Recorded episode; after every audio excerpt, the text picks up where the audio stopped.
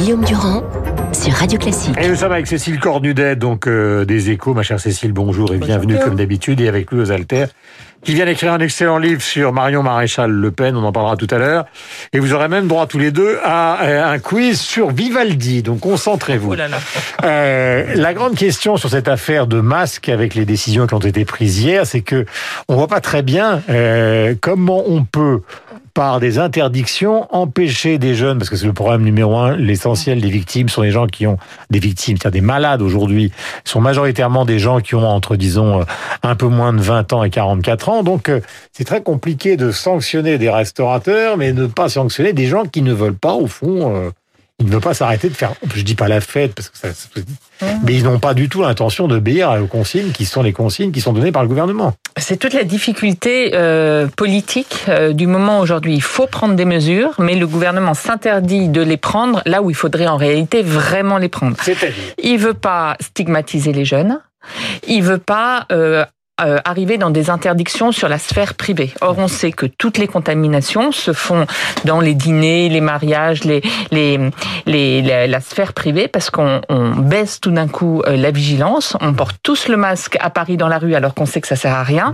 Et dès qu'on arrive dans l'anniversaire de la grand-mère, on oublie complètement euh, ce qui se passe. Et le problème, de la grand-mère étant pas le truc le plus dangereux. Hein. Bah si, parce que la grand-mère est fragile. Oui, la grand-mère est fragile. Et les jeunes qui sont là la autour d'elle. La contamination, elle est essentiellement dans des fêtes où les jeunes se retrouvent. Elle, elle, elle, est aussi dans le, oui, dans les faits, dans les faits. Mais donc ils veulent pas stigmatiser les jeunes parce que c'est une population qui signifie. Attention, il y a Altères qui est un jeune qui Ah, va tout d'un coup à frapper. qui signifie. de baseball à Et la si vous voulez, l'interdiction des bars euh, après 22 heures et puis complètement à Marseille, c'est une stigmatisation des jeunes qui veut pas euh, s'assumer euh, comme tel. On veut pas avoir un message offensif sur les jeunes. Arrêtez de euh, de faire des Oui, mais idiots. pourquoi à ce moment-là les professeurs de médecine, enfin moi j'en ai interrogé beaucoup sur l'antenne de Radio Classique, et d'une manière posée, ils vous, si- ils vous, ils vous décrivent tous le même, je ne veux surtout pas stigmatiser les jeunes, je fais comme tout le monde, mais ils vous décrivent tous, pour le, ce qui vient de se passer pendant cette séquence, le même principe. C'est-à-dire, les jeunes, les fêtes, ils rentrent dans leur famille, ce que vous venez de décrire, Voilà, et et la contamination, ça. Donc pourquoi ne pas reprendre un discours qui est celui des médecins Juvin l'a dit, les autres le disent. C'est un, discours en filigrane. Ce qu'on veut pas, c'est prendre les, les mesures euh, qui, qui en découleraient. Et là, et là, vous allez avoir une révolte des jeunes là aujourd'hui, parce qu'ils vivent comme une attaque personnelle le fait qu'on va fermer les bars, et ils commencent tous à dire, vous allez l'entendre très rapidement. On n'en a rien à faire, c'est pas pour sauver trois vieux qu'on va s'empêcher de vivre. Enfin, vous vous rendez compte, c'est quand même le discours le plus anti-civique qu'on puisse imaginer. Oui, mais enfin, Alors, aussi- oh, Louis. Ouais, alors attendez, euh, parce que sur Le les jeune- jeunes, le, le jeune, ne- je, je suis pas du tout Le le porte-parole des jeunes, mais le jeune n'est pas là que pour faire la fête et aller dans les bars. Il, il ne passe pas sa journée. En fait, je trouve qu'on a déjà stigmatisé énormément les jeunes économiquement, euh, typiquement à travers tous ces étudiants qui avaient des boulots qui les ont perdus parce que là, l'activité économique s'est arrêtée pendant deux mois, à travers ces apprentis qui avaient un contrat d'apprentissage pour septembre et qui l'ont perdu parce que plein de boîtes ont été euh, en difficulté, à travers ces jeunes qui venaient d'être diplômés, qui arrivaient sur le marché de l'emploi et qui n'ont pas de travail, qui n'ont rien du tout. En fait, ce- ce- les mesures qui ont été prises, qui étaient des mesures sanitaires euh, prises par un gouvernement au pied du mur et sans doute indispensables, ont stigmatisé, exclu économiquement des jeunes et ce n'est que le début. On, on, on est Si qu'au début de cette de vague santé, de, catas- pays. catastrophe Si vous économique. étiez ministre de la Santé, vous une étiez à la tête du pays, que vous entendiez Maintenant, justement je- oui, non, mais j'entends bien. l'argumentation des médecins, et quand les médecins vous disent attention au bar, attention à ces Ouais, réunions des jeunes, attention au beach Je- drinking, surtout évidemment dans le sud de la France où il fait chaud, etc. etc. Je vois très bien le circuit de contamination et vous l'aviez parfaitement décrit. Vous avez tout à fait raison. Ouais, ça passe par des fêtes, ça passe par des, des huis clos, des, des, des, des danses, des, des, des bars, euh, tout, tout ce qui se passe plus ou moins à huis clos, euh, en, euh, dans, dans un contexte de fête, sans masque, est favorable à la contamination. Mais est-ce que pour autant, euh, il faut aller vers euh, le même type de sanction qui a été prise et qui est généralisée qui existe Ce en Bretagne. Ce n'est pas pas- sûr. Pire. Oui, d'accord. Enfin, euh, oui, d'accord. Mais on peut aussi prendre l'exemple de l'Espagne. Ça ne veut pas dire qu'il y a moins de, de malades, alors qu'il y a parfois des sanctions Hmm. euh, plus fortes.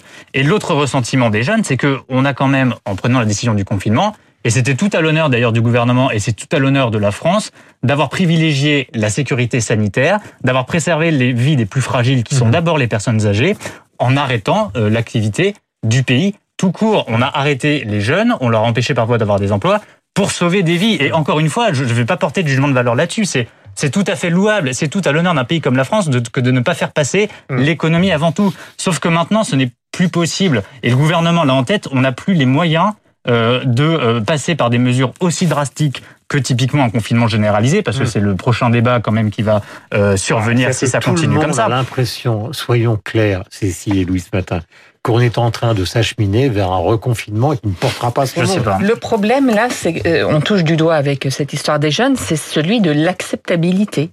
Oui. Euh, ce que les gens ont accepté et ont vécu comme un traumatisme euh, au printemps, les Et deux, qui a été les deux- extraordinairement bien respecté. extraordinairement les deux mois de confinement. On voit bien aujourd'hui, chez les jeunes ou chez les élus euh, de Marseille, là, qui sont en pleine euh, révolte, que ça ne passera pas.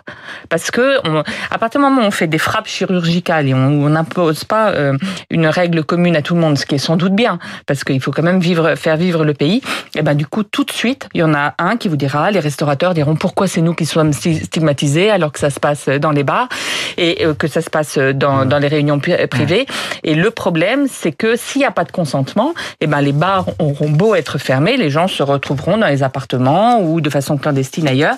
Donc ça ne résoudra pas le problème. Il faut trouver un consentement Mais alors sur les justement, mesures. bah alors, euh, question à vous deux, puisque vous êtes quand même euh, expérimenté dans le domaine de la politique. Alors ce consentement, puisqu'il y a une émission de Castex ce soir, hein, c'est sa rentrée politique, il, est, il a été chargé du confinement, donc c'est quand même un peu sa spécialité, même si Déconfinement. du déconfinement, Le mais maintenant du confinement. Euh, il faut qu'il trouve quoi comme argument pour convaincre les gens, parce que c'est c'est un discours à la nation. C'est un discours de responsabilité et c'est très difficile parce que les gens portent le traumatisme de, de ce confinement. Ne l'ont en, fa- en fait, ils l'ont suivi, mais ils ne l'ont pas vraiment compris. On comprend ça aujourd'hui. Et donc, euh, c'est extrêmement difficile, sans compter tout le reste. La relance économique, euh, la cohésion du pays, se faire connaître. Enfin, Castex, euh, c'est un énorme casse-tête pour lui ce soir, cette émission. Euh, très, très difficile. Euh, autre question, euh, vous avez rencontré récemment Marine Le Pen et vous, vous avez rencontré récemment Marion Maréchal Le Pen. Euh, quel est l'état de leur relation? Commençons par celle qui est la candidate. Et avec vous, Cécile. Euh, Mauvaise. Euh, elle elle aime pas du tout les sorties euh, de, de Marion Maréchal. Elle les vit comme une remise en question. Elle dit qu'elle les comprend pas, que si Marion fait ça, c'est parce qu'elle a besoin de financement pour son école et que régulièrement elle a besoin de montrer qu'elle pourrait être là dans le paysage pour que les financeurs continuent à croire en elle. Euh, voilà. Mais on sent que c'est que c'est à couteau tiré, oui. À couteau tiré. Euh, vous avez écrit un livre, le titre? Marion Maréchal, le fantasme de la droite, aux éditions du Rocher qui, qui sort cette semaine. Merci de me donner l'occasion d'en parler. Et effectivement, il y a eu cette actualité avec euh, le fait que Marion Maréchal a fait une rentrée médiatique, elle qui est relativement rare dans les médias ou qui est plus dans une stratégie de la, de la carte postale. Il y a deux éléments. Il y a ce qu'a dit Cécile. Euh, c'est vrai, enfin, l'analyse de Marine Le Pen sur les apparitions de, de, de sa nièce est en partie vraie. Ça sert d'abord à son école, euh, l'école de sciences politiques qu'elle a lancée à Lyon, parce qu'à chaque fois que Marion Maréchal fait un média, il y a des donateurs qui peuvent se manifester. Euh, des, euh, elle peut développer un peu l'écosystème, les réseaux autour de son école. Donc c'est Mhm. d'abord pour ça qu'elle le fait. Mais pour Mais- avoir lu votre livre, j'en arrive à la conclusion. Elle dit clairement qu'elle ne sera pas candidate. Tout à fait. Elle n'a pas changé là-dessus. si euh, défaillance il y a. Oui, mais alors euh, ça supposerait qu'en réalité Marine Le Pen ne soit pas candidate, elle qui s'est déclarée Mm. dès le début de l'année, euh, plus de deux ans avant l'échéance, comme par hasard, hein, comme s'il fallait couper sur l'herbe sous le pied euh, de quelqu'un d'autre. Et l'état d'esprit de Marion Maréchal n'a pas du tout changé là-dessus. Elle ne veut, elle a toujours dit, elle ne veut pas d'un affrontement avec sa tante, pas tant pour des raisons politiques que pour des raisons familiales, psychologiques, affectives, Voilà, que vous tout ce que vous aussi voulez. dans le livre, c'est qu'en fait, dans cette histoire qui est une histoire de passion politique, hein, Mm. en fait, Marine Le Pen, d'une certaine manière, pour des raisons privées complexes que vous écrivez, a élevé sa. Bien sa- sûr, sa nièce. Bien sûr, elle s'est occupée d'elle dès le plus jeune âge. Bien Voilà. sûr. Donc euh, la relation est plus complexe que ce qu'en pensent parfois les gens et il faut surtout pas caricaturer cette relation parce qu'on pourrait Hum. s'imaginer un, un duel sanglant à couteau tiré comme Jean-Marie Le Pen nous y avait d'ailleurs habitué, lui qui faisait pas de quartier, y compris dans sa propre famille. Marion Maréchal n'a pas du tout le même état d'esprit. Et ça, c'est très important de le comprendre pour comprendre son attitude vis-à-vis de sa tante qui est tout en ambiguïté. Alors, je vous avais promis une sorte de blind test pour les éditorialistes politiques. Nous sommes à l'automne. Euh, toute la journée, l'Orchestre national de Lille est à l'honneur sur l'antenne de Radio Classique avec notamment le violoniste Nemanja Radulovic qui est en résidence. Il a enregistré les quatre saisons. Alors pour l'instant, euh, je vous laisse tranquille. Voici l'automne.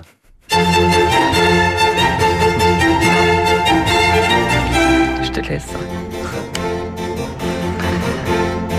Ici, ils sont en train de trembler dans le studio. Si vous le dites. Maintenant, voici euh, une autre saison. Alors vous avez le choix, Cécile et Louis, entre le printemps, l'hiver ou l'été. Le printemps. attends, attends, attends, attends. Cécile Printemps. Exact, bingo. Il n'en reste plus que deux. Louis, attention, c'est à votre tour. Euh, voici donc la troisième pastille.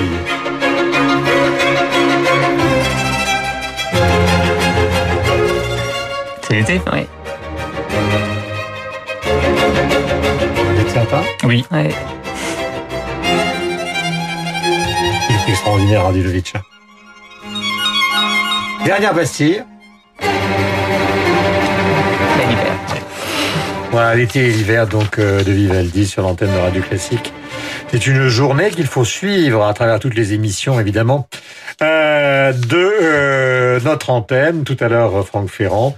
Et juste après, donc à partir de Christian, nous rendrons euh, cet hommage. Je voulais, à titre personnel, rendre hommage à Françoise Sagan, qui nous a quittés donc un 24 septembre, à l'âge de 69 ans. Et vous l'avez beaucoup aimé les uns et les autres, ceux qui nous écoutaient. Quand elle a écrit un chagrin de passage en 94, euh, elle avait eu ces mots qui sont vraiment euh, la caractéristique de son humour, de son décalage et de cette espèce d'autodérision qui la caractérisait. J'ai été tellement considéré comme un objet, comme une starlet, la starlet de littérature. J'ai tellement été, tellement été à la fois démesuré comme succès et, et par moments un peu, un peu, un peu exagéré, un peu comique, que j'ai un mal fou à me prendre au sérieux. Voilà, donc euh, Françoise Sagan, ces quelques mots, elle qui racontait dans des livres de mémoire ses dîners justement avec Jean-Paul Sartre à la Coupole, puisque nous évoquions Saint-Germain-des-Prés, Jules Gréco tout au long de cette matinale. Euh, les livres de mémoire de Sagan sont de petites merveilles et je vous les recommande euh, chaudement dans cette période où nous sommes en pleine rentrée littéraire. Merci Louis, merci, Merci. Cécile. Merci Guillaume. Et il est 8h56 sur l'antenne de Radio Classique. Euh, bienvenue à tous ceux qui vont retrouver Franck Ferrand dans un instant. Et c'est Lucille Bréau qui va vous présenter la météo, le journal et la bourse.